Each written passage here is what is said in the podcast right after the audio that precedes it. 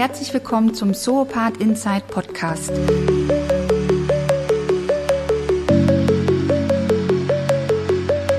Mein Name ist Annette Gregorius und ich spreche an dieser Stelle mit Akteuren aus dem Bereich des temporären Wohnens, dem Segment, das die Wohnantworten der Zukunft hat, vor allem mittels der Hospitality.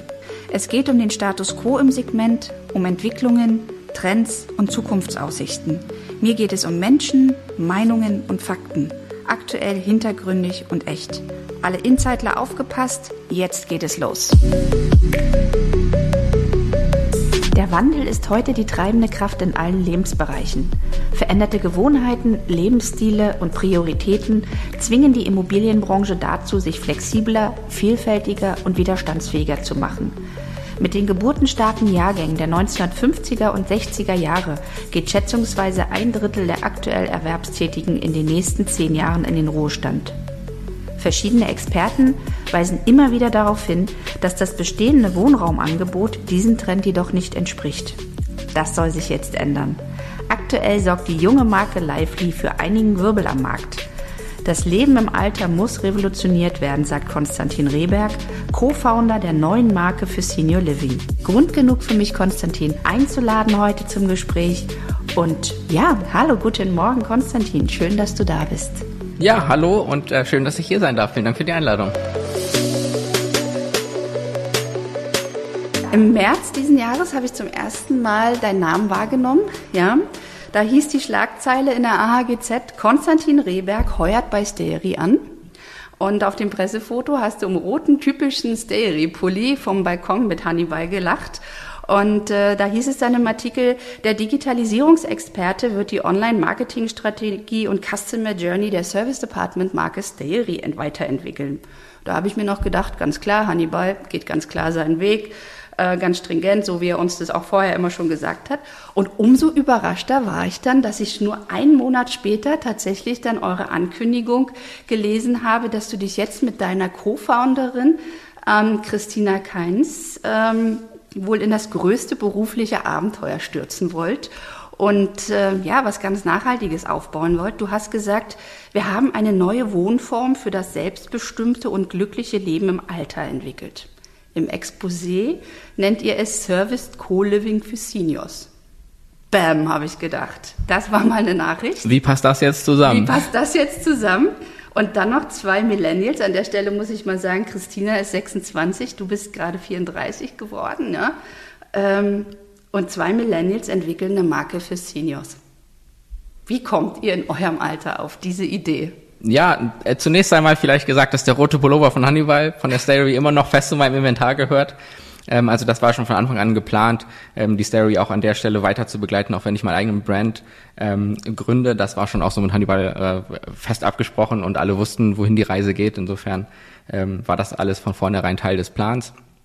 Meine, meine meiste Zeit gilt aber dem eigenen Baby mit Christina zusammen. Ähm, das ist auch der volle Fokus. Und ähm, ja, wie passt das zusammen? Also wir haben schon während unserer Zeit in der Hotellerie, ich war ja vorher gemeinsam mit Christina bei Price Hotel, immer mal wieder damit geliebäugelt, auf der einen Seite was Eigenes zu machen, auf der anderen Seite auch was zu machen, wo wirklich Bedarf besteht. Und ob der jetzt in der Hotellerie so gegeben war oder gegeben ist, ist mal ein großes Fragezeichen dahinter. Und ähm, da wir beide auch einen persönlichen Anknüpfungspunkt mit dem Thema Wohnen im Alter haben, sind wir recht schnell auf die oder recht früh schon auf die Idee gekommen, ähm, unsere, unser Know-how aus der Hotellerie, sowohl was das Bauen, aber was auch das Marketing, Markenausbildung und Gastgeber sein einfach angeht, das zu übertragen. Das war so die, die erste naive Idee, die wir schon relativ früh hatten und die haben wir dann einfach im letzten Jahr intensiv ausgearbeitet. Und so passen diese Bausteine jetzt, glaube ich, ganz gut zusammen. Okay. Und du hast ja auch relativ schnell klargestellt, dass das nur gelingen kann, wenn ihr bestehende Dinge komplett in Frage stellt und äh, von Grund auf neu denkt. Ja, und wenn ich mal zitieren darf, was, was du gesagt hast, in deinem Begrüßungspost, glaube ich, habe ich es gelesen auf, auf LinkedIn, da hast du geschrieben, wir werden bunt, wir werden lustig, wir werden bezahlbar, wir werden digital, wir werden ernst, wir werden interaktiv, wir werden kulinarisch, wir werden gesund, wir werden hübsch, wir werden herzlich, wir werden krass, wir sind anders. Und äh, ja, wie dürfen wir uns anders vorstellen? Ja, das fängt ja schon beim Namen so ein bisschen an, dass wir ein bisschen anders sind und ich glaube, wir sind in Deutschland mal zumindest die einzige Marke, die auch so einen internationalen Namen irgendwo hat. Ähm, und auch in der Anmutung jetzt ein bisschen bunter und ein bisschen fröhlicher sind. Das sieht man jetzt ja auch, wo wir die Marke präsentiert haben. Aber vielleicht noch mal einen Schritt zurück. Also was wir wirklich im letzten Jahr super intensiv gemacht haben, ist, dass wir uns einfach erstmal zunächst mit den Bedürfnissen der Menschen beschäftigt haben. Und ich meine, das behauptet erstmal jeder. Ähm, wir haben das aber ein bisschen von der anderen Seite gemacht, dass wir wirklich uns super viel mit Studien beschäftigt haben. Wir haben in, ähm, in, ähnlichen Einrichtungen dann auch selber gearbeitet, um eben festzustellen, was sind die Bedürfnisse der Leute, ähm, haben mit verschiedenen Akteuren der Branche gesprochen, um wirklich die Bedürfnisse erstmal in den Mittelpunkt zu stellen und haben uns überlegt, wie müsste eigentlich ein Wohnmodell aussehen, dass es wirklich die Bedürfnisse trifft ähm, und haben dann davon abgeleitet den ganzen, ja, das ganze Businessmodell wirklich hinten raus entwickelt. Und wir haben jetzt ja nun mal das Glück, dass wir von Scratch starten und null Legacy in, in den ganzen Bereich mit reinbringen und ähm, konnten dann so oder können eben so die Dinge auch wirklich so kreieren, wie wir sie für richtig halten. Und ähm, das leiten wir wirklich immer von den Bedürfnissen dann ab. Was war das Hauptbedürfnis, was deine oder eure Befragten äh, formuliert haben? Ja, das Hauptbedürfnis ist tatsächlich, man kann das jetzt nicht in einem Wort sagen. Also man könnte jetzt sagen, das Hauptbedürfnis ist Selbstbestimmung, aber das klingt so abgedroschen und das ist, glaube ich, auch abgedroschen. Aber das Hauptbedürfnis ist einfach ähm, auch im Alter eine Wohnform zu haben, die ja, die, die Selbstbestimmung schon, die selbstbestimmt schon ist, aber die eben auch äh, die Themen, die man eigentlich so im Alltag hat, ähm, wirklich beeinflusst oder beein, beeinträchtigt. Wir stellen uns das immer wie so eine imaginäre Linie vor. Wenn man heute so ein ganz klassisches Heim vor Augen hat, dann ist das irgendwie wie eine Parallelgesellschaft, in die man einmal ja, hineingeht, meistens durch Angehörige noch, noch ausgelöst und dann aber auch gar nicht mehr, ähm, das klingt jetzt ein bisschen doof vielleicht, aber dann auch gar nicht mehr lebendig verlassen kann. Das ist zumindest das, was die Menschen im Kopf haben, wenn sie die Augen zumachen und über das Wohnen im Alter nachdenken. Und diese imaginäre Linie, die möchten wir ähm, zumindest mal weit verschieben, im Idealfall auch wirklich auflösen und sagen, wir wollen nicht diese Parallelgesellschaft schaffen, sondern wir möchten der Immobilie und ein Betreiber sein, der eben, wie gesagt, diese Immobilie, äh, die, die diese, diese Grenze auflöst und den Menschen ein, ein Plus an Lebensqualität am Ende des Tages auch ermöglicht und nicht ein Downgrading. Und das ist, glaube ich, ganz gut zusammengefasst, was eigentlich das Bedürfnis ist. Man möchte sich nicht verschlechtern, sondern man möchte sich im Idealfall ähm, dann auch nochmal verbessern. Mhm. Ja, weil das, das, da kann ich dir nur recht geben. Denn wenn man anfängt, sich so mit dem Thema Senior Living zu beschäftigen, dann hat man ja eher doch überwiegend so ein bisschen graues Bild im Kopf, ne? Und auch so ein bisschen auch die, die Ablehnung vieler, die sagen, nein, ganz ehrlich, ähm, ich möchte in meinen eigenen Wänden alt werden und ich möchte nicht in den Pflegeheim. Es ist immer noch so dieses Gefühl, es ist ein bisschen abgeschoben. Ich glaube, dieses neue Bild, was ja auch gerade die Werbeindustrie so von den Best-Agern, von den Silver Living und, und so halt feiert, das, das sehen, glaube ich, noch ganz wenige halt einfach. Aber ihr seht das schon ziemlich klar, ne? Wir versuchen das zumindest relativ klar zu sehen und wir versuchen aber auch da ganz viel Realismus äh, trotzdem mit reinzubringen, weil natürlich viele Dinge sich ähm, für ältere Menschen verändern und auch die, die Wohnumgebung eine andere sein muss und wir versuchen das einfach auf, auf intelligente Weise gut miteinander zu kombinieren. Vielleicht kommen wir später nochmal zu dem Punkt, wie wir eigentlich das Thema Interior Design denken, aber da zeigt sich eigentlich sehr, sehr gut diese Kombination aus, aus Grundbedürfnissen, die sich dann, wie gesagt, auch stark verändern können und eben eine Lifestyle- und Designkomponente da oben drüber zu legen und zu sagen, ähm, es geht eben nicht genau mit dieser Stigmatisierung einher. Mhm. Jetzt habt ihr vorhin gesagt, das habe ich im Intro schon gesagt, ihr macht ähm, ähm, Serviced Co-Living für Seniors, ja, also ein sehr moderner Begriff, auch aus unserer temporären Wohnwelt. Ähm, jetzt gibt es aber ja ganz viele andere Begrifflichkeiten, auch Pflegeheim, Altersheim, betreutes Wohnen, Servicewohnen, Residenzen, Wohnstifte. Ähm, ganz, ganz bunte und viele Begrifflichkeiten für das Wohnen im Alter. Kannst du diese Begriffe mal ein bisschen untereinander abgrenzen und kannst du sagen, warum nun gerade Lively eine neue Wohnform ist? Mhm. Also es gibt zunächst mal die ganzen Begrifflichkeiten, und davon hast du auch schon ein paar gerade aufgezählt, die zu den stationären Angeboten gehören. Das ist dann eben so das klassische Pflegeheim, was wir auch alle kennen, ähm, was auch total seine Daseinsberechtigung hat, auch für die Zukunft. Ähm, und wir sind eben eine sogenannte ambulante Wohnform, was der Markt eigentlich darstellt, zumindest in Deutschland als betreutes Wohnen, manchmal auch Servicewohnen genannt, aber ähm, im Kern betreutes Wohnen, was kein geschützter Begriff ist. Das muss man ganz klar dazu sagen. Das heißt, alles das, was du willst als Betreiber oder was, was die Betreiber wollen, das kann betreutes Wohnen sein. Das ist eben eine sehr große Bandbreite an Angeboten. Und in der Asset-Klasse für jetzt einen, einen klassischen Wohnfonds oder was auch immer, gehören wir in diese Asset-Klasse betreutes Wohnen, was für uns auf der Immobilienseite auch okay ist. In der Außendarstellung finden wir das einfach nicht die richtige Begrifflichkeit, weil wir keine Menschen betreuen möchten und auch unserer Meinung nach niemand betreut werden möchte auf diese Art und Weise. Ähm, deswegen lösen wir uns so ein bisschen von dieser Begrifflichkeit ähm, und versuchen wirklich uns als eigene Wohnform zu definieren. Ähm, du hast ja schon so ein paar englische Begrifflichkeiten genannt. Ähm, und da fühlen wir uns viel, viel wohler. Also es gibt viele gute englische Begrifflichkeiten, die eigentlich das umschreiben, was wir machen wollen.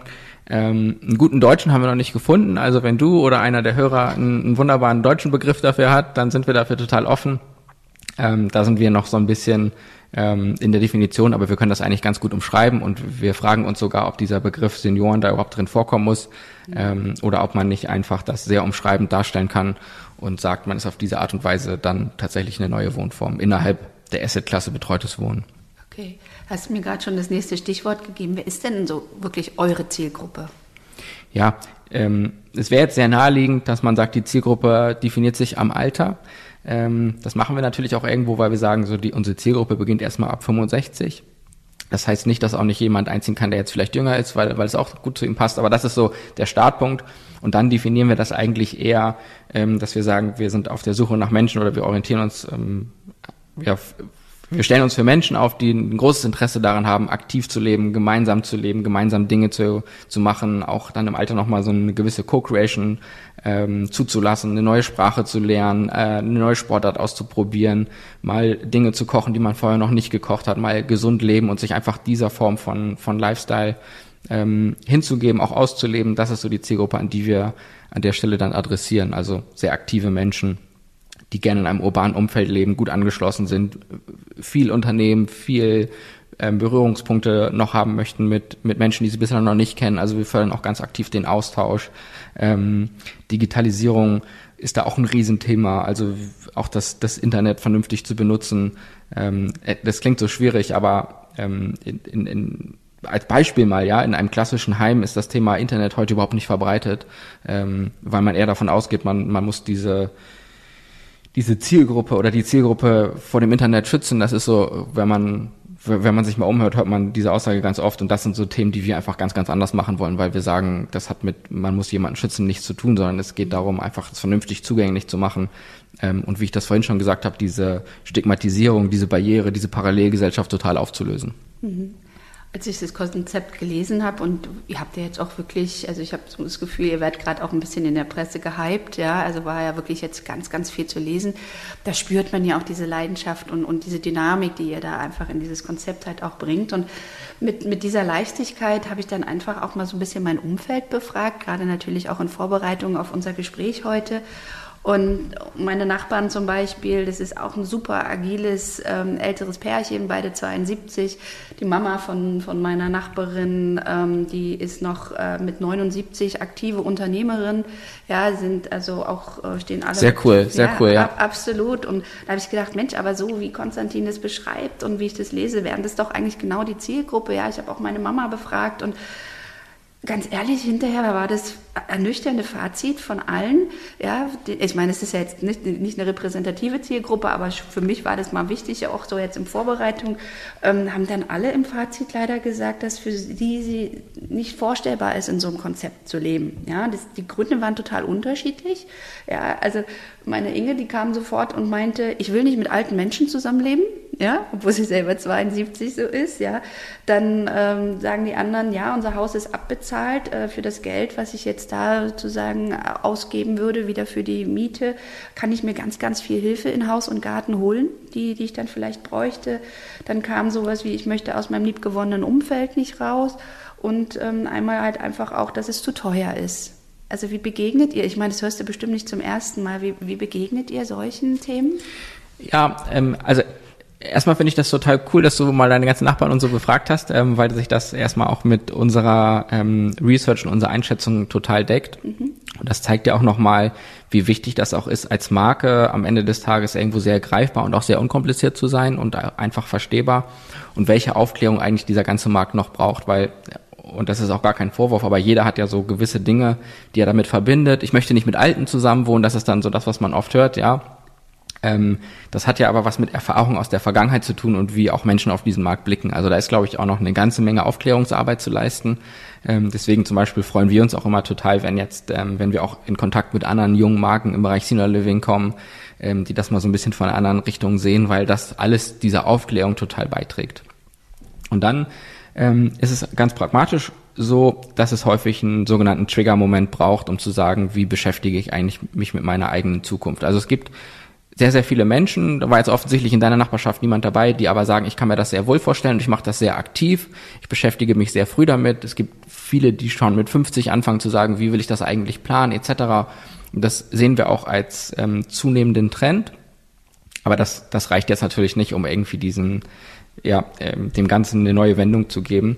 Und dann sagen wir eben, und ähm, das sagen auch viele andere, es braucht einen sogenannten Trigger-Moment. Also es braucht irgendwas in deinem Leben oder in dem Leben deiner Angehörigen, was in dir was auslöst. Und dann ist es für uns wichtig, dass wir dann sozusagen sichtbar sind und dass wir ähm, für uns als Marke diese Trigger-Momente auch verlängern. Was will ich damit sagen? Ein klassischer Trigger-Moment wäre, du wohnst in deinem Haus, was eigentlich für dich schon ein bisschen zu groß ist und du hast vielleicht ein, zwei Räume, die benutzt du auch gar nicht mehr so, aber du fühlst dich dann auch sehr wohl.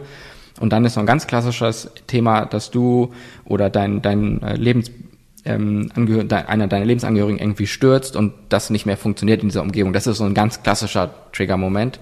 Und wir versuchen einfach ähm, weitere dieser Trigger-Momente zu schaffen, indem wir sagen, wir sind ein so offenes Konzept, dass wir zukünftige, also dass wir zufällige Berührungspunkte mit der Marke schaffen. Was will ich damit sagen? Wir haben zum Beispiel ähm, Hybridzimmer bei uns, die zum, zum Probewohnen genutzt werden können, aber die auch für Angehörige da sind. Und nehmen wir jetzt mal deine Nachbarin, die sagt, ich möchte nicht mit Alten zusammenwohnen. Das ist so ein klassischer Fall, die vielleicht in Zukunft mal eine Freundin bei uns besucht und sagt, ich schlafe da auch mal eine Nacht, ähm, weil dann, dann kann man auch einen Weinabend zusammen trinken und die stellt dann vielleicht fest, ey, hier sind ja gar nicht so viele Alte, die sind zwar körperlich irgendwo ein bisschen älter, aber die sind alle jung drauf und das ist eine coole Gemeinschaft und das kann ich mir vorstellen. Dann braucht es vielleicht noch zwei, drei weitere dieser Momente und dann können wir auch einen Teil für diese Aufklärungsarbeit leisten und so blicken wir da eigentlich drauf, dass es schon irgendwo ein auslösendes, auslösendes ähm, Moment braucht, aber dass wir das auch so ein bisschen anders angehen als viele andere.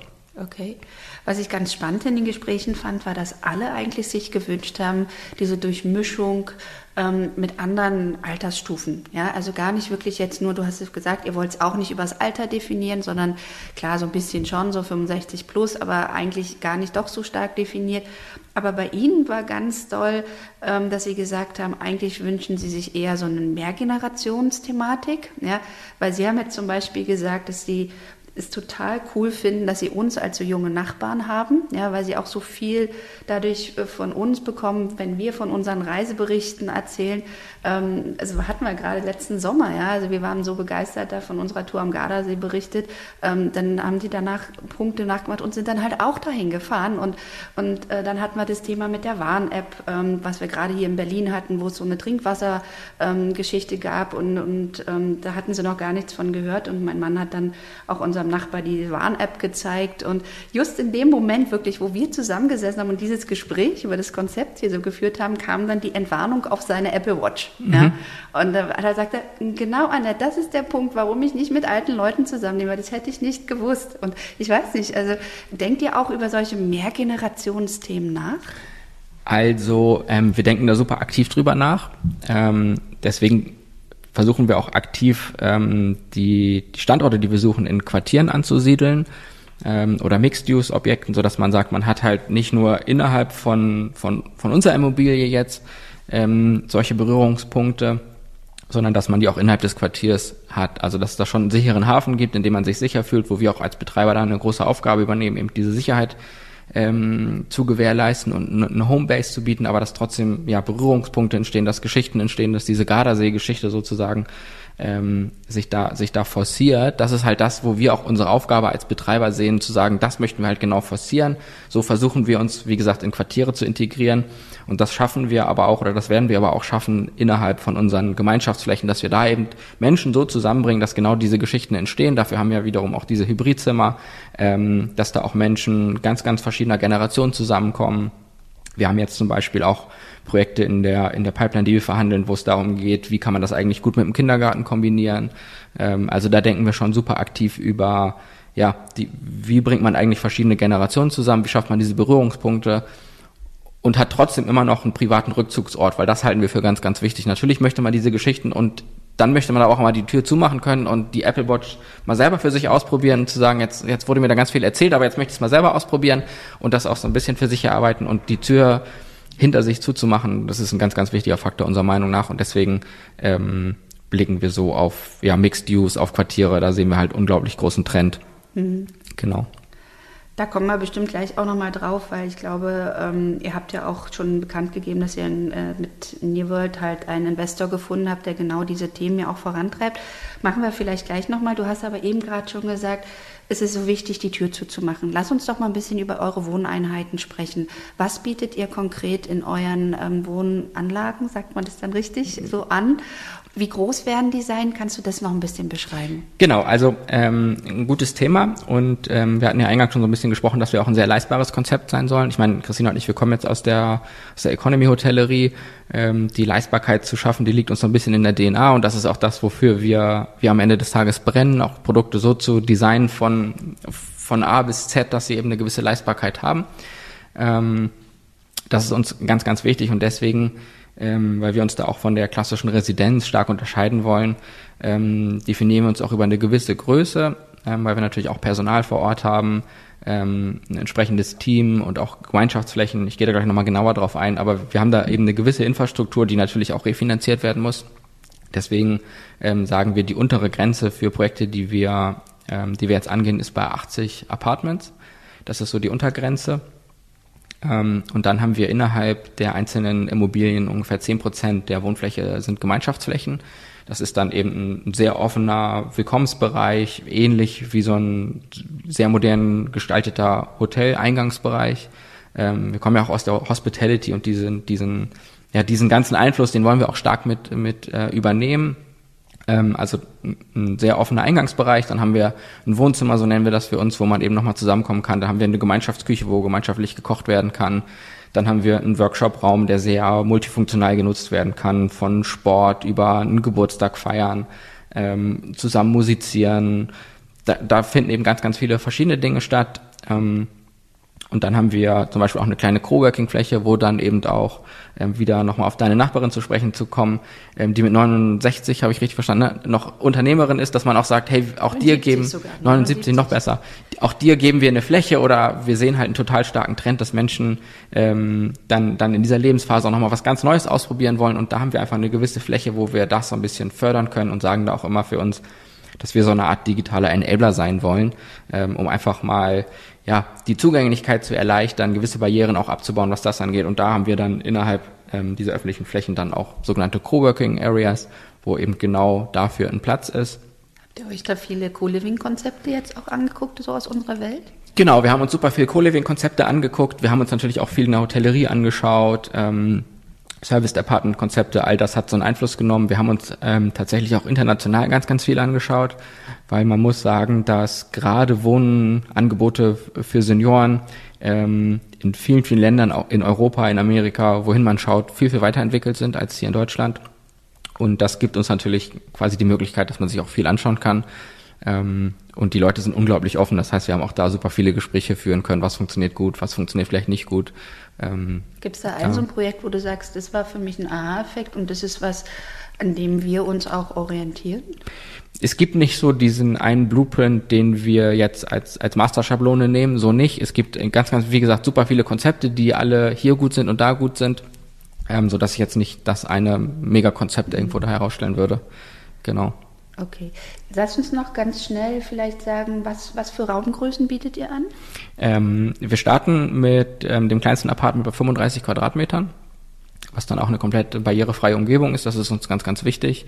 Ähm, und diese Grundrisse, die haben wir auch konzipiert mit Leuten, die eben aus dem Bereich ähm, Pflege auch kommen, weil wir natürlich auch, äh, uns ist unglaublich wichtig, dass es eine Umgebung ist, die mit den Menschen mitwachsen kann und der, der, die Wahrscheinlichkeit, dass sich der Pflegebedarf eines Bewohners ähm, oder einer Bewohnerin verändert, der ist nat naturgemäß jetzt sehr, sehr hoch. Und deswegen war es uns so wichtig, dass wir Apartments ähm, designen und das fängt beim Grundriss an, die eben sich an diese, ja, an, an diese Umstände anpassen können. Und deswegen haben wir zum Beispiel da auch ähm, jetzt Leute aus Pflegedienst mit integriert, die gesagt haben, mach mal hier vielleicht die Tür ein bisschen größer oder ähm, das Bett wäre wär, wär so besser positioniert.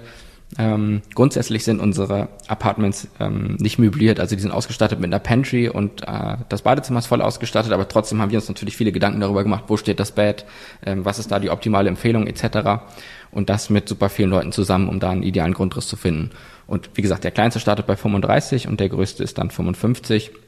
Das kann sich aber projektspezifisch mal ähm, mal auch verändern und das hat auch viel mit dem jeweiligen Standort zu tun, was so die richtige Größe ist. Ähm, jetzt kommen wir beide quasi aus der Hospitality, da hat man eher so seinen sehr starren Grundriss. Mhm. Das ist bei uns gar nicht so der Fall, weil wir können das halt total adaptieren. Uns ist immer nur wichtig, dass wir eine Umgebung schaffen, die eben diesen, diesen sich verändernden Pflegebedarf anpassen kann und trotzdem eine sehr hohe Wohnatmosphäre gewährleisten kann. Mhm. Das heißt also auch diese große Einheit mit den 55 Quadratmetern, das ist dann als Zweizimmer konzipiert mit getrenntem Schlafzimmer oder auch schon die kleine Einheit mit getrenntem Schlafzimmer? Ja, die ganz kleine Einheit hat kein getrenntes Schlafzimmer, weil das viel von dem Raumgefühl nimmt und gar nicht ähm, gar nicht ähm, dann, dann so viel mehr zusätzliche mhm. Qualität bieten würde. Wir arbeiten da eher mit Nischen und sagen dann auch, guck mal, mhm. das sind vielleicht mal so drei, vier Ideen, wie du, wie du da auch gut ein Bett positionieren kannst. Ähm, und äh, die größte Wohnung, die wird dann immer ein getrenntes Schlafzimmer haben. Und die adressiert dann entweder an eine Person oder können auch zwei Personen drin wohnen. Okay. Und jetzt haben sich ja unsere Raumpläne im, im Segment massiv auch verändert in den letzten Jahren. Ne? Und das heißt, es wurde ja immer alles sehr viel kleiner.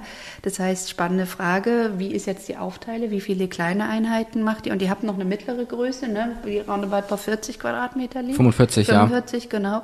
Ähm, wie ist so die Aufteilung, mal ganz grob gesagt, zwischen diesen drei, drei Kategorien?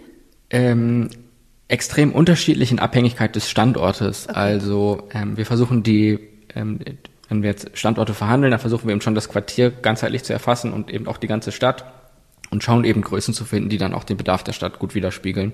Aber also das hat die Studie jetzt nicht ergeben oder eure ganzen Gespräche, dass ihr sagt, wir brauchen, ich sag mal, zu 60 Prozent äh, die ganz kleinen Einheiten äh, und oder mehr, also 60 Prozent nur die großen Einheiten. Sowas gab so einen Trend gab es nicht. Naja, also wenn man sich jetzt quasi auch viel Bestand anschaut und so weiter, dann kann man natürlich schon Trends von ableiten, aber wir wollen uns da so ein bisschen von frei machen und für uns einfach eine ideale, einen idealen Mix sozusagen die ja, herausfinden. Das wird sich dann natürlich auch mit den ersten Projekten nochmal stark verändern. Da werden wir unglaublich viele Learnings auch sammeln, was das ganze Thema ähm, Grundrisse nochmal angeht. Und dann wird sich das bestimmt nochmal verändern. Aber derzeit gehen wir da sehr, sehr frei rein und versuchen wirklich, das über den Bedarf zu steuern. Jetzt hast du gesagt, ähm, Pflege ist natürlich auch so ein Thema, denkt man ja auch immer mit und du hast gesagt, es soll mitwachsen. Wie habt ihr das ganze Thema Pflege bei euch im Konzept organisiert? Ja, ähm, sehr, gut, sehr gute und sehr wichtige Frage. Ähm, wir haben für uns gesagt, wir möchten uns zu 100 Prozent auf das Betreibersein konzentrieren, was das Thema Service angeht, was das Thema Wohnqualität und Immobilie angeht. Das ist das, wofür wir stehen und das ist das, wofür wir, wir da sind. Ähm, und wir glauben auch, dass wir damit voll ausgelastet sind, was so diesen Fokus angeht. Und ähm, arbeiten deswegen mit lokalen Pflegediensten zusammen, was die eigentliche Pflege angeht.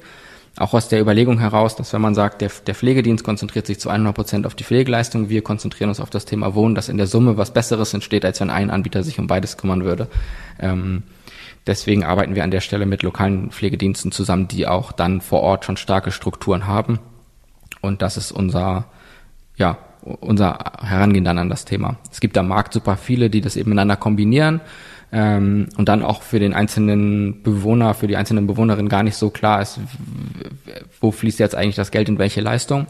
Und auch das ist so ein Grund dafür zu sagen, man baut da baut dann ein ganz klares Standing auf, für, für was man steht und kann eben so diese, ja, dieses Mitwachsen sehr aktiv gestalten mit den Partnern zusammen. Mhm. Jetzt habt ihr in euren Konzepten geschrieben, dass eine Pflegestufe 0 bis 5 äh, möglich ist. Da gab es dann schon so auch in meinen Vorgesprächen jetzt mit dem einen oder anderen, der eben ganz klassisch aus dem Pflegebereich auch kommt, so ein, so ein Protest halt auch, die gesagt haben, naja, die haben da gar keine Ahnung, äh, fünf kann man nicht in dem gleichen Konzept machen wie, wie die, äh, die haben gesagt, also das geht maximal bis zwei, drei vielleicht noch, aber danach ist eigentlich Schluss. Also die verstehen das Business ja eigentlich gar nicht. Also da war schon sehr so, oh, Gegenfront. Wie, wie geht ihr damit um? Wie seht ihr das? Ja, ist ja erstmal auch ein gesunder Sportsgeist, wenn, wenn wir jetzt als zwei neue Rookies irgendwo auf den Markt kommen, dass da auch ein gewisser, eine gewisse Skepsis ist und das ist ja auch gut. Ähm, für uns war wichtig, dass wir ähm, ganz früh in der Konzeptionierung uns eben äh, Menschen mit ins Team geholt haben, die eben aus dem Bereich Pflege kommen. Und äh, was uns auch super wichtig war, ist, dass wir eben ein sehr holistisches Konzept entwickeln, was eben mit den Bedürfnissen der Menschen sich verändern kann und anpassen kann. Und ein moderner guter Pflegedienst, der kann heute unglaublich viele Dinge leisten, die man so gar nicht ähm, vielleicht auf den ersten Blick vermutet. Deswegen ist aber auch die, die Auswahl und die Zusammenarbeit mit den richtigen Partnern super essentiell und wir machen das schon bevor wir ähm, Standorte unterschreiben, dass wir sagen, wir möchten diese Gespräche führen, wir möchten da Pflegedienste finden, die auch vom Mindset her zu 100 Prozent zu uns passen, ähm, die auch nochmal einen Blick auf die Grundrisse werfen und sagen, für einen anderen Pflegedienst mag das so gut sein, wir sehen das ein bisschen anders und ähm, das können wir dann in den ganzen Prozess mit einfließen lassen. Ähm, und so sehen wir das Konzept eben sehr, sehr holistisch. Es gibt äh, zu 100 Prozent immer Einzelfälle, die, ähm, die man dann nicht mehr beherbergen kann oder wo es nicht mehr die ideale Wohnform ist, um es vielleicht mal so zu sagen. Und das sind dann aber ähm, Einzelfälle, auf die man natürlich sehr intensiv eingehen muss. Mhm. Aber die gibt es natürlich immer. Also nicht jeder Mensch, also nicht nicht je, für jede Lebenslage eines jeden Menschen ist das die ideale Wohnform. Das ist nun mal so. Ähm, das ist das häusliche Umfeld aber auch nicht. Also ähm, das, um das auch ganz klar abzugrenzen. Jetzt sind wir natürlich total neugierig auf das Konzept. Wo und wann werden wir das erste Lively erleben können?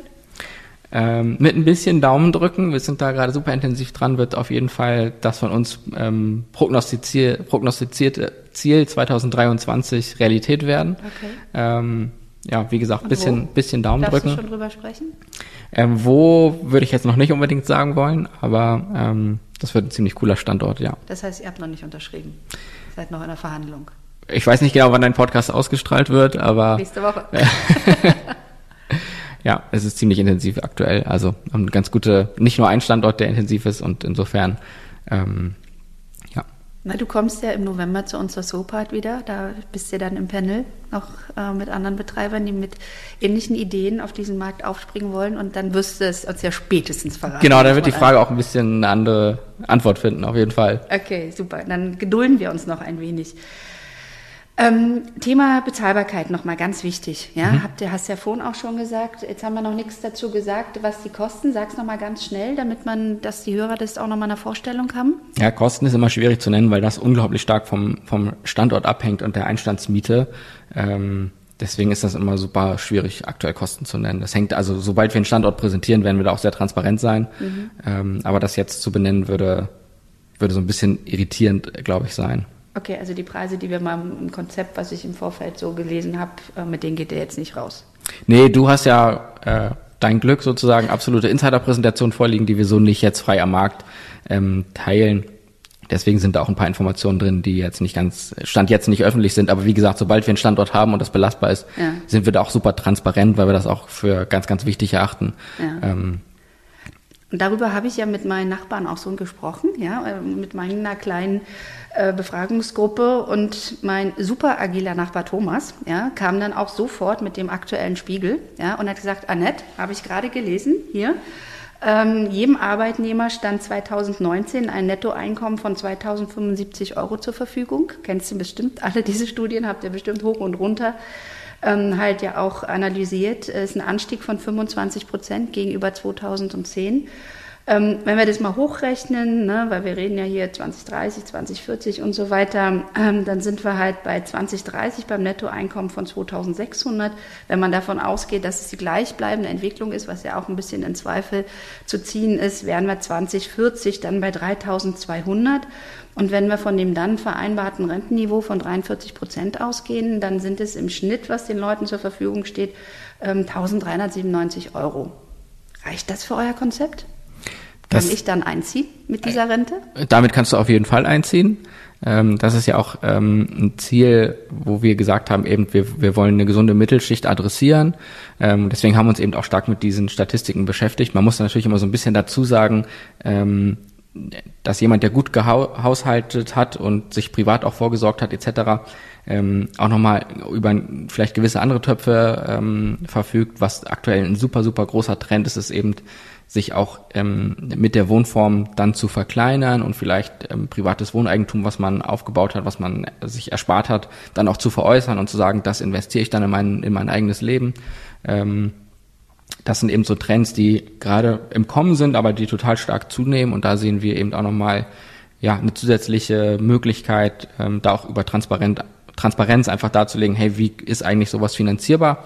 Aber mit der von dir dargestellten Rente kannst du auf jeden Fall einziehen. Okay. Und das geht dann nicht alles nur für die, für die Wohnung drauf, sondern da habe ich dann auch noch die Option zu reisen, weil du sprichst ja von sehr mobilen Menschen, die auch noch was erleben wollen. Also das könnte ich mir trotzdem alles noch leisten. Und ich kann auch noch schick essen gehen. Und das wird alles möglich sein, ja. Und dann bin ich sehr gespannt, auf jeden Fall.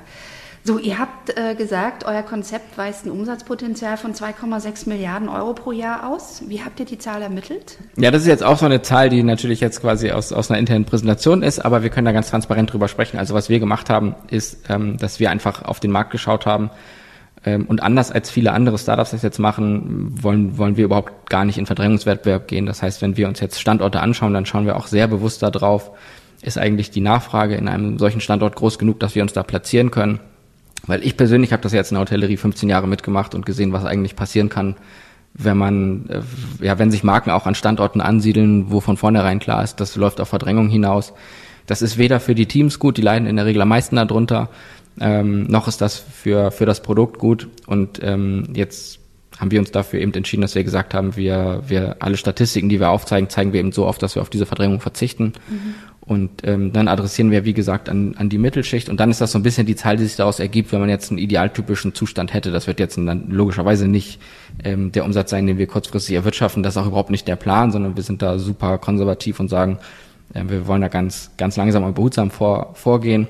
Aber das ist so ein bisschen das, was das Potenzial sein kann. Angenommen, man würde jetzt ähm, die Fähigkeit haben, wie in so einem digitalen Umfeld einen ganz schnellen Rollout machen zu können. Ähm, nochmal, das ist nicht das, was wir wollen, aber angenommen, man könnte das machen, dann wäre das so ein bisschen das, wo man landen könnte. Mhm. Um mal so ein bisschen zu zeigen, wie groß ist eigentlich das Potenzial, ähm, wie unterversorgt sind auch viele Städte, gerade so suburbane Umfelder, wie unterversorgt sind die eigentlich. Ähm, das sind natürlich jetzt alles Menschen, die, die Stand jetzt nicht kein Zuhause haben. Die wohnen natürlich irgendwo und die wohnen sicherlich auch sehr, sehr gut, aber das ist so ein bisschen das, wie wir zumindest auf den Markt blicken. Mhm. Stichwort Standorte nochmal. Was für Standorte äh, strebt ihr an? Sind es nur die Top-Städte? Sind es eben aber auch B, C-Städte? Also gibt es da so einen regionalen Fokus vielleicht? Mhm, also ähm, wir konzentrieren uns Stand jetzt ähm, in der Akquise tatsächlich auf so ein bisschen, ja, als jemand aus der Hospitality würde man sagen B-C-Städte. Ähm, jemand, der in so einer Stadt wohnt, würde natürlich niemals sagen, ich wohne in einer C-Stadt. Ähm, deswegen sind das jetzt so Begrifflichkeiten, die wir jetzt dann in den Gesprächen auch nicht wiederfinden. Aber Natürlich. ich glaube, jemand, der aus der Hospitality-Welt kommt, weiß, worüber wir reden. Und ähm, das sind eben Städte, die sehr dankbar sind, gute Standorte zu finden, wo man dann auch Standorte findet, die innerhalb dieser Stadt extrem zentral sind, weil das ist uns ganz, ganz wichtig, eine gute Fußläufigkeit zu einer Nahversorgung zu haben, zu Apotheken zu haben, zu eben zu auch Dingen des Alltags, wo was los ist. Kulinarik hast du gerade gesagt, wenn man verreisen möchte, wie komme ich eigentlich gut auch zum Flughafen etc. Das sind so Dinge, die wir uns anschauen. Ähm, und da finden wir eben in diesen sogenannten BC-Städten sehr gute Standorte, die auch Entwicklungspotenzial haben. Ähm, dass da eben was, wir haben ja vorhin darüber gesprochen, dass dann mehr Generationen Wohnen entsteht. Das braucht ja auch eine gewisse Fläche und da schauen wir dann total aktiv drauf. Wenn wir bei den Standorten bleiben, ihr seid sehr international im Terminus mit einem, hatten wir ja schon gesagt. Denkt ihr trotzdem bei den Standorten jetzt erstmal sehr deutsch oder deutschsprachig? Wie, wie ist da der Fokus? Ja, also ähm, der, der Fokus die nächsten Jahre liegt 100 Prozent auf, auf Deutschland, weil uns das ganz, ganz wichtig ist. Ähm, wir haben bei der Markenkonzeptionierung und bei dem, bei dem, ja, bei der Ausarbeitung des Businessmodells schon darauf geachtet, dass es auch internationalisierbar ist. Also ich sag mal, die demografische Entwicklung, die ist ja auch in fast allen Ländern ähm, zumindest der westlichen Welt und auch Asien ist sie ja relativ vergleichbar. Gibt natürlich Unterschiede, aber tendenziell ist sie eben sehr vergleichbar und auch die Trends in den Wohnformen ähm, gleichen sich ja, das, das kennt ihr auch aus euren anderen Formaten. Und deswegen sagen wir schon, das ist ein Konzept, was internationalisierbar ist, aber die nächsten Jahre werden wir das, glaube ich, glaube ich, nicht sehen. Dafür haben wir hier in Deutschland erstmal genug zu tun. Denke denk ich auch. Und, und die Zahlen sprechen ja auch für sich, ne, was da an Potenzial ja, ist, beziehungsweise was ihr da vorgenommen habt. Und ihr habt ja relativ schnell bekannt gegeben, dass ihr auch einen Investor habt äh, mit New World, der da ganz doll an euch äh, glaubt. Und ähm, spannend finde ich natürlich, dass es jemand ist, der ja auch in die Stayori investiert, in The Base investiert, in Kinderhut investiert. Und dann kommen wir wieder auf das Thema Quartiersentwicklung zurück, äh, wo man sagt, ne, mehr Generationen. Sind da schon konkrete Projekte auch angedacht, ähm, dass, dass ihr da was mischen könnt? Ja, also erstmal gibt es natürlich unglaublich viele Synergien und auch da nochmal diesen Schulterschluss zum Thema Mehrgenerationen innerhalb der Portfolio Companies. Der New World hat ja jede Firma seine eigene Zielgruppe Und ähm, wenn es jetzt gelingt, die Betreiber in einem Konzept oder in einer Mixed-Use-Immobilie zusammenzubringen und wir haben die ersten Projekte, wo es genau in diese Richtung geht, dann kann da, glaube ich, was unglaublich ähm, Spannendes draus entstehen und wie gesagt, diese Synergien auch nutzen, wie man eigentlich so an der Immobilie auch denkt. Und da kann was total Starkes draus entstehen. Und wie gesagt, wenn wir auch da wieder ein bisschen Daumen drücken, dann, dann kann das bald Wirklichkeit werden. Erstes Projekt schon gleich Quartier? Erstes Projekt wird voraussichtlich ein Quartier, noch nicht mit den ähm, anderen Betreibermarken zusammen. Okay. Aber wird auf jeden Fall Quartier, ja. Okay.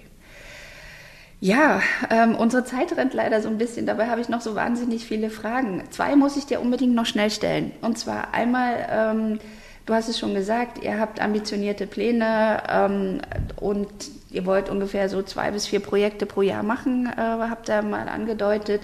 Wann glaubst du, werdet ihr mit eurem Konzept Geld verdienen? Was sagt der Businessplan?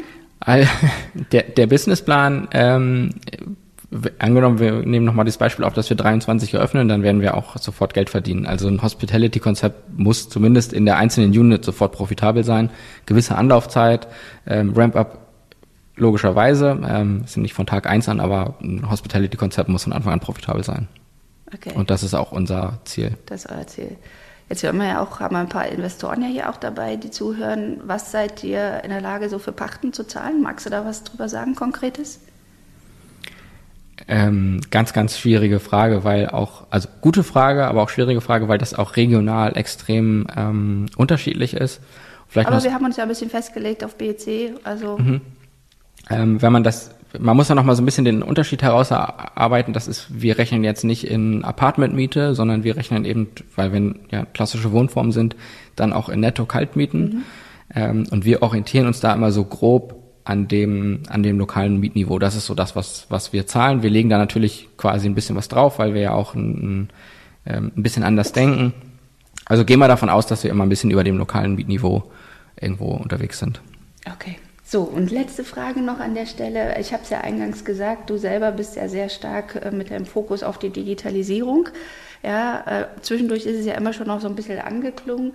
Aber wie geht jetzt wirklich dieser deutlich betonte Digitalisierungsansatz mit dem Thema Senior Living zusammen?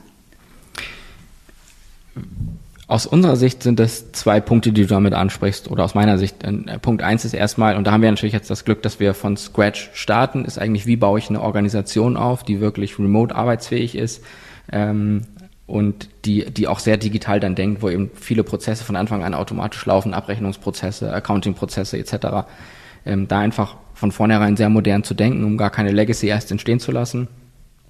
Und auf der anderen Seite, und das ist der viel, viel wichtigere Teil, ist eigentlich, wie funktioniert die einzelne, ja, die einzelne Immobilie total für sich.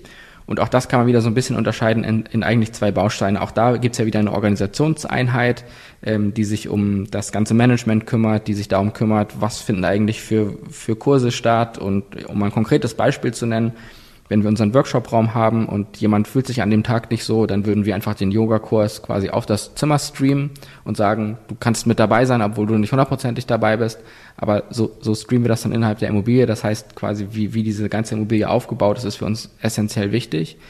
Und wir müssen ja auch versuchen, so ein bisschen 20 Jahre zu antizipieren, was kommen da eigentlich für Trends und sowas wie Telemedizin, ähm, sowas wie Zugänglichkeit von F&B, also auch jetzt Integration von verschiedenen Bringdiensten, auch ähm, von Lebensmitteln etc. Da machen wir uns sehr, sehr viele Gedanken darüber und schauen eben, ja, wie muss eigentlich eine Immobilie gebaut werden, ohne dass sie zu kompliziert wird, ist ja auch mal ein ganz wichtiger, ganz, ganz wichtiges wichtig. Thema. Das war auch äh, so ein Feedback in meinen Gesprächen. Wir sagen, ja. um Gottes Willen. Ne, also mein Thomas super affin, was, was diese Themen angeht. Ähm, der hat jeden Heizkörper äh, gesteuert über, über sein Handy. Ja, ähm, Inge kriegt da eher den Anfall und sagt, nein, ich möchte mein normales Thermostat, ja. in dem ich drehen kann. Wir haben, ich weiß, genau. es geht mit Schließsystemen. Also wie, wie weit denkt ihr da digital in eurer Immobilie? Also wir denken erstmal sehr, sehr bodenständig und wir haben gesagt, die absolute Grundprämisse ist, dass egal was wir bauen, das muss immer auch analog funktionieren. Wenn okay. jemand sagt, also ich habe eine Wahl als Bewohner dann bei euch. Immer, immer. Und das ist auch ganz, ganz wichtig, sodass wir da auch wieder verschiedene Bedürfnisse adressieren. Und derjenige, der, der die Heizung gerne mit der App steuert, ähm, dem werden wir das dann gegebenenfalls ermöglichen. Aber derjenige, der sagt, ich möchte lieber den, den Dreher benutzen oder einen Schalter oder was, der ist auch immer ein Schalter vorhanden, ähm, weil wir wollen ja auch am Ende ein, ja, ein einfaches, also was heißt einfaches, aber ein einfach zu benutzendes Produkt sein, was keine zusätzlichen Barrieren schafft. Und dann ist eben diese analoge Zugänglichkeit total wichtig. Auf der anderen Seite ist es aber auch so, dass super viele Leute in der Zielgruppe, die sind ja quasi mobile first, wenn man so will, ja. Also auch meine Oma zum Beispiel, die macht fast alles mit dem Handy, aber die hat nie einen Computer besessen. Okay. Das heißt, auch da ist es wieder ganz, ganz wichtig, darauf einzugehen und zu sagen, wie ist eigentlich die digitale Zugänglichkeit dieser Zielgruppe, was ist denen eigentlich wichtig? Und da ist jetzt weniger das Thema Desktop-Computer sozusagen, das spielt in dieser Welt überhaupt gar keine Rolle. Also zumindest jetzt mal auf meine Oma bezogen, sondern da geht es dann eher darum. Oma, darf ich kurz fragen? Die ist gerade 80 geworden. Okay. Und da geht es eher darum zu sagen, wie habe ich eigentlich ein super cooles WLAN, was keinen Ärger macht, ähm, dass es auch überall zugänglich ist und ähm, keine Störfälle erzeugt etc. Und da einfach eine Umgebung zu schaffen, die dann auch wieder eine gewisse Sicherheit bietet. Und so blicken wir so ein bisschen auf das Thema. Um das jetzt, ich habe es jetzt ein bisschen länger auf, aufgeführt, aber ähm, wir blicken da schon sehr individuell dann auch am Ende drauf. Mhm. Ich glaube, wir haben noch 100.000 Themen, die wir besprechen können und müssen. Und äh, ich glaube, ihr werdet noch auch wahnsinnig viele Learnings einfach haben, wenn tatsächlich das erste konkrete Projekt dann Unbedingt. da ist. Deswegen machen wir es ja auch. Ne? Wir wollen ja auch viel dabei lernen. genau, aber ich äh, denke, wir werden eine Fortsetzung machen müssen, lieber Konstantin. Ich freue mich schon. Weil dann natürlich vielleicht dann auch ähm, die Fragen schon noch, noch mal anders auch beantwortet werden können, wo du jetzt natürlich noch viel in der Planungsphase bist. Ich wünsche euch ganz, ganz viel Glück dafür. Ja, du musst ja dann auf jeden Fall schon mal 2023 irgendwo notieren, ja. auch wenn es noch kein Datum gibt, aber dann wird es auch eine Opening Party geben und dann Unbedingt. seid ihr natürlich dabei. Unbedingt, da freue ich mich drauf. Vielen Dank für das Gespräch und wie gesagt, wir sehen uns spätestens auf der Soopart im November auf dem Panel. Cool. Und dann bin ich gespannt, wo der erste Standort ist. Sehr schön, alles klar. Dann ist ja die, äh, ja, die Herausforderung groß, aber wir nehmen sie an. Super, klasse. Danke. Dann alles Liebe für dich. Danke fürs Gespräch. Gerne. Tschüss.